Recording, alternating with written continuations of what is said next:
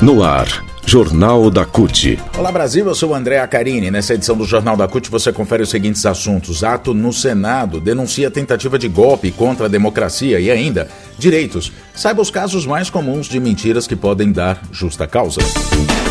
Rádio CUT. Aqui, a classe trabalhadora tem voz. Acesse pelo site www.cut.org.br. Nessa terça-feira, a coalizão em defesa do sistema eleitoral, colegiado que reúne mais de 200 entidades e movimentos, entre elas as centrais sindicais, essa coalizão realizou um ato para defender o processo eleitoral e combater a violência política. O presidente da CUT, Sérgio Nobre, abriu o evento afirmando o seguinte: tenham certeza, o plano golpista de Bolsonaro nunca vingará em nosso país porque a classe trabalhadora não vai permitir. Ao falar em nome das centrais sindicais, Sérgio Nobre afirmou que a democracia para os trabalhadores é muito mais do que o direito de votar em quem quiser, de se expressar de maneira livre.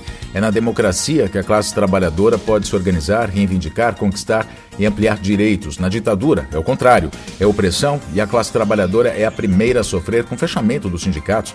E a gente já viu isso acontecer no nosso país, disse o presidente da CUT.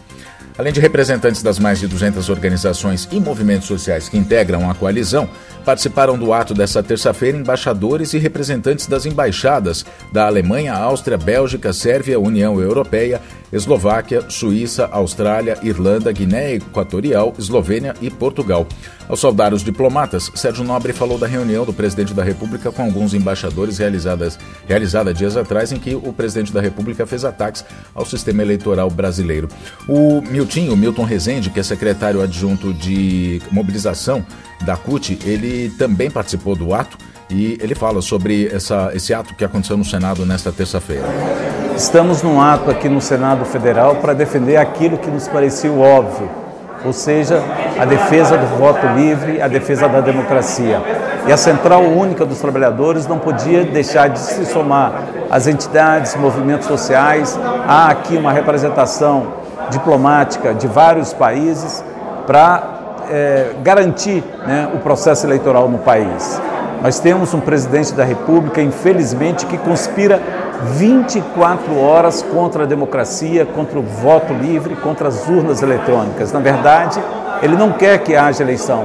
Por isso, o povo precisa se mobilizar através das suas organizações para que possa garantir, de fato, uma eleição livre e que possamos retomar a democracia no país, retomar o Brasil para o povo brasileiro. Vamos seguir firmes, avante e mais uma vez os trabalhadores não nos faltará. Viva o povo brasileiro! Bom, no próximo dia 11, a CUT e as principais centrais sindicais vão participar do ato no Largo São Francisco, em São Paulo, que vai ter dois momentos para a leitura pública do Manifesto pela Democracia e também a Carta às Brasileiras e Brasileiros em Defesa do Estado, Demo Estado Democrático de Direito. As centrais são signatárias dos dois documentos. Um deles é organizado pela Fiesp e o outro deles, a Carta às Brasileiras e Brasileiros, pela USP. Documento que já passou de 665 mil assinaturas, pelo menos o número dessa terça-feira.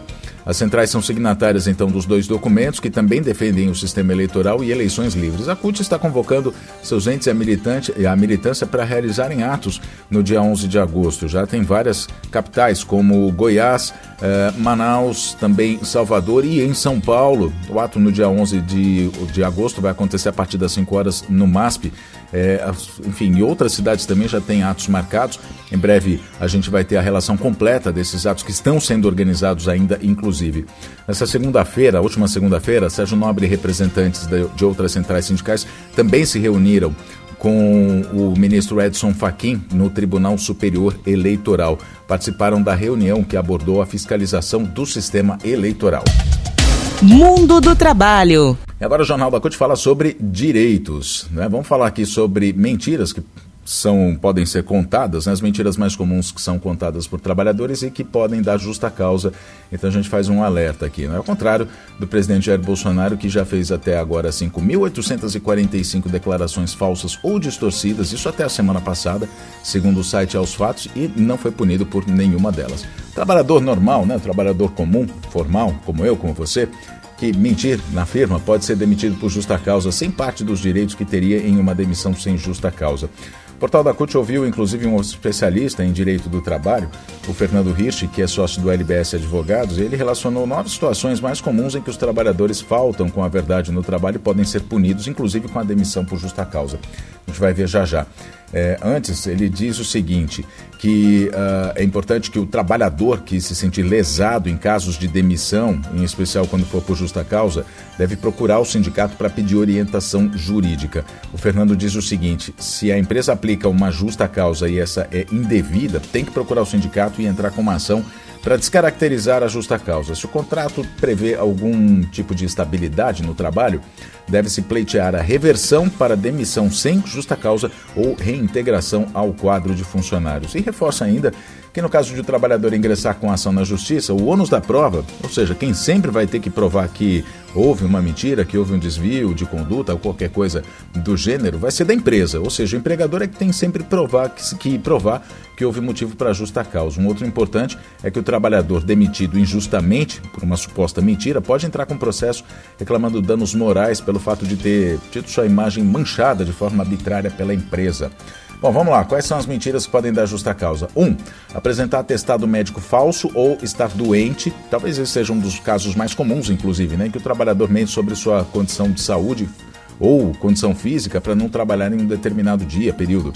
2. Mentir sobre formação e habilidade. Ocorre geralmente quando o trabalhador está pleiteando a vaga e mente sobre suas capacidades. Coloca lá no currículo que sabe fazer coisas que na verdade ele não é formado para aquilo, que ele não sabe fazer aquilo. O advogado Fernando Rich ressalta que é uma situação mais rara de acontecer, já que em geral a empresa, isso ele está falando que é raro acontecer a demissão por justa causa, já que a empresa descobre ainda durante o contrato de experiência, e nesse caso não tem justa causa. 3. Burlar regras normativas da empresa. Toda empresa tem regra, né? então são os casos de insubordinação quando o trabalhador mente para não seguir as regras da empresa, sejam elas de conduta profissional ou segurança ou desempenho da função. 4. Declarar a necessidade de vale transporte. Então, o que, que acontece? De repente, o trabalhador, ele para receber o vale transporte, ele mente sobre o local que ele mora. Né? Existe uma certa quilometragem, né? existem regras para se conceder, para que seja concedido o vale transporte. Então, se ele mente sobre o endereço, diz que ele mora mais longe, ele pode ser mandado por justa causa. A mesma coisa acontece quando ele usa outro tipo de meio de transporte, como bicicleta, carro, moto ou então até mesmo a pé e recebe o vale transporte. Para a gente ressaltar que assim é uma injustiça, seria uma injustiça muito grande, né? Demitir um funcionário por justa causa que vai a pé ao trabalho quando recebe vale transporte, dada a situação econômica em que as pessoas hoje elas tiram dinheiro do almoço para comprar a janta, né? Ou da janta para comprar o almoço do dia seguinte e assim por diante. Situação 5. Quando o funcionário declara que trabalhou, mas esteve ausente. Exemplo, é quando não tem, uh, quando não há nenhuma fiscalização da empresa, o trabalhador vai até a empresa, registra o ponto e volta para casa. Sexta situação, quando o trabalhador falta alegando doença, mas exerce outras atividades, como viagens a passeio. Então, o trabalhador é, disse lá, né, que está doente, apresentou o atestado e aí vai viajar, posta nas redes sociais, patrão descobre, enfim. Aí dá ruim, né? Atividades remuneradas, outras atividades remuneradas, o segundo emprego também é passível de punição com justa causa caso o trabalhador no primeiro emprego, né, no, no em um dos, dos empregos, apresente o atestado, diga que está doente, mas continua no outro. Esses casos prevêem justa causa, mas eles não são frequentes, né? As demissões, na, na verdade, elas não são frequentes dessa forma na justa causa. O advogado Fernando Rich ressalta que é preciso analisar caso a caso. O trabalhador pode ter sido afastado de uma das atividades por não conseguir desempenhar aquele trabalho, inclusive, né? Especificamente, quando está apto a outros. Então, ele pode apresentar um atestado por não conseguir trabalhar num dos empregos, porque aquela função especificamente o estado de saúde dele não permite, mas para outra, sim. É, a sétima situação é morte de parente que não morreu. É isso mesmo. Acontece do trabalhador inventar que um parente faleceu para ter alguns dias de folga, né? Oitava situação, trabalhador que está com licenças profissionais inválidas e não informa a empresa. Exemplo, um médico que tenha sido caçado pelos conselhos de medicina ou um motorista que esteja com sua CNH vencida, suspensa, caçada. Isso também dá é, problema, dá também demissão por justa causa. Pode dar, né? A reincidência, a demissão por justa causa fica a critério da empresa. Vale a gente lembrar isso, é importante a gente é, ressaltar, né? Que a demissão por justa causa, em todos esses casos, fica a critério da empresa qualquer uma dessas situações. O que ocorre na maioria das vezes, e em casos mais brandos, é o procedimento de advertência, suspensão e a posterior demissão. Ou seja, para qualquer um dos casos existe a possibilidade de a empresa praticar punições previstas em lei. Mas se o trabalhador continua praticando a mentira, a empresa pode demitir por justa causa, ou não, né? demitir sem justa causa, inclusive.